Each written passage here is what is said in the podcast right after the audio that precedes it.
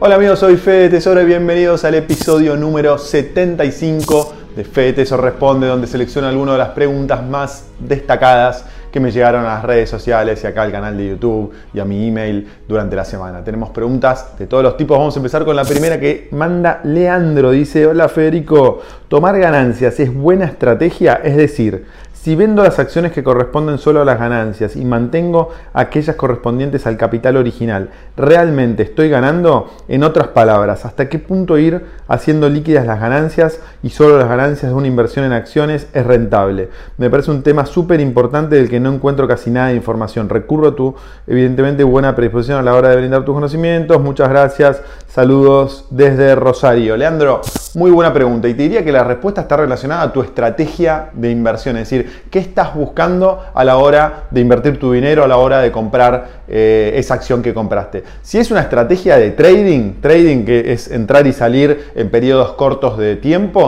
sí tiene sentido tomar ganancias. Ahora, si es una estrategia de inversión a largo plazo, eh, no tiene mucho sentido eh, tomar ganancias. ¿Por qué? Te pongo un ejemplo. Hace 10 años compré acciones de Amazon.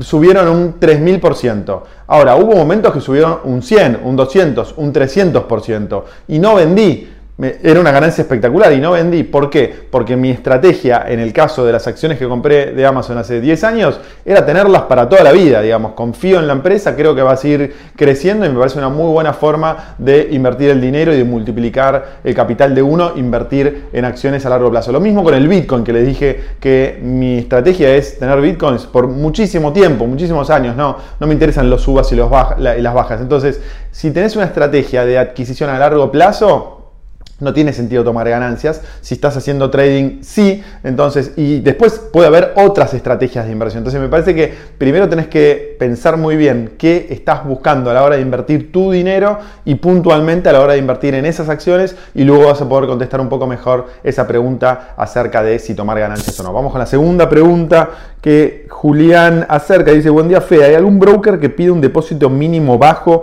para operar con acciones norteamericanas? Estoy empezando en el mundo de las finanzas y los depósitos mínimos me son un obstáculo. Bueno, este, Julián, si estás en Argentina, una opción que tenés es empezar con brokers argentinos comprando CDRs, que en general no tienen mínimos o los mínimos son muy bajos. Podés elegir cualquier broker online eh, que anda, dando vueltas en el mercado, desde invertir online, portfolio, bull markets, hay un montón. Todos te van a dejar operar CDRs, que son certificados que representan acciones norteamericanas.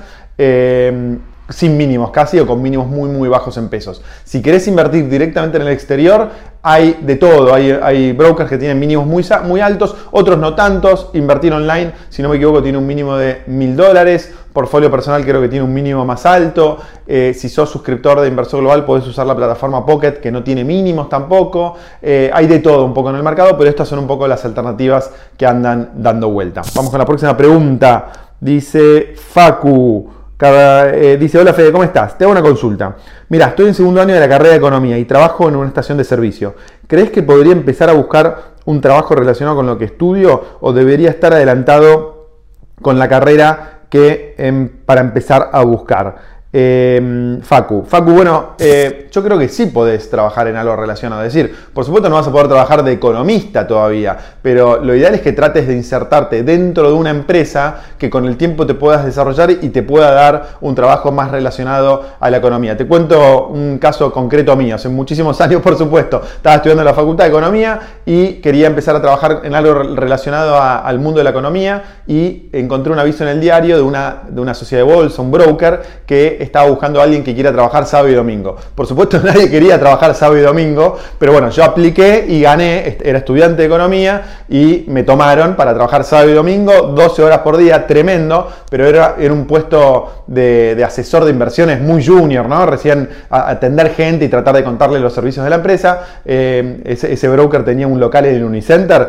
cosa bastante revolucionaria para la época, eh, pero bueno, fue una forma de entrar a un broker que eventualmente el día de mañana me iba dar la posibilidad de aprender de inversiones y de economía. Era un puesto no tan eh, atractivo, pero bueno, tenés que pagar el derecho de piso. Entonces, en tu caso, no creo que encuentres un broker que tenga un, comercial, un, un, como es un local comercial en un shopping hoy, pero sí podés trabajar en un call center de un banco, o sea, tratar de trabajar en alguna entidad financiera, en algún puesto que no sea necesariamente economista, pero que esté dentro de una entidad que el día de mañana te pueda dar trabajo de economía. Esa me parece una muy buena idea para insertarte.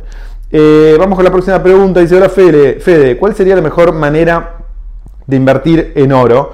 Bueno, hay varias alternativas. el ETF de oro eh, me parece la más fácil. Tenés que tener una, cuenta abierta en un broker online internacional. Es la más fácil porque te permite entrar y salir sin ningún problema. Hay otras personas que compran lingotes de oro o monedas de oro. Tenés que tener más dinero. Con el ETF casi no tenés este, eh, mínimo. Y últimamente aparecieron algunas criptomonedas que replican el precio del oro. Eh, esas son las alternativas. Las cripto y el ETF te dan muchísima más liquidez que comprar el metal directamente y es mucho más fácil. Así que yo iría por, ese lado. Vamos con la próxima pregunta que dice... Eh, no, esta era la última pregunta, así que bueno, con esto terminamos. Ah, no, acá estaba la otra, perdón, no la había encontrado, me parecía. Pablo dice, hola Fede, soy de La Rioja, Argentina. Estoy por abrir una, una escuela de trading acá. ¿Algún consejo que me puedas dar? Te lo agradecería. Pablo, bueno, primero felicitaciones por el emprendimiento. Te puedo dar dos consejos. Primero, trata de eh, brindar servicios online. Es muy difícil hacer rentable una escuela de inversiones que tenga solamente un recinto físico. Yo lo hice hace muchos años y trabajas mucho, trabajas mucho y al final la ganancia es muy, eh, muy baja porque tenés que dedicarle muchas horas hombre, a tal vez dar clases a solo 20 personas y la clave es tratar de aprovechar los negocios digitales, que una misma clase la puedan ver 100 personas o 1000 personas o 10.000 personas. Eso es un negocio escalable. Entonces, lo ideal es que trates de, combinar la eh, escuela de trading presencial que estás organizando en La Rioja con la posibilidad de dar esas, clases por streaming o, grabarlas y ponerlas online, de tal forma de poder, poder vender esas clases a todo el país y a toda América Latina. Ese es el primer consejo que te puedo dar. Y el segundo, que trates de tener servicios o productos o cursos de diferentes precios. Que partes de precios muy baratos, 50 dólares, 10 dólares, lo que quieras, pero después que des precios más caros, como 500 dólares, 1000 dólares. ¿Por qué? Porque hay un porcentaje de la gente que te va a comprar tus servicios que va a querer comprar más. Es un porcentaje bajo, 10%, 15%, pero de esa forma vas a poder rentabilizar tu emprendimiento mucho más rápido, volviéndote digital y teniendo gamas de servicios o gamas de cursos de todos los precios. Ahora sí, no me olvido ninguna pregunta. Muchas gracias por estar del otro lado. Poné las preguntas que quieres acá abajo, así las selecciono para la próxima edición. Y si no quedó claro algo, me lo pones abajo que voy a estar contento de aclararlo. Un abrazo grande, gracias por estar ahí. Nos vemos pronto. Chau.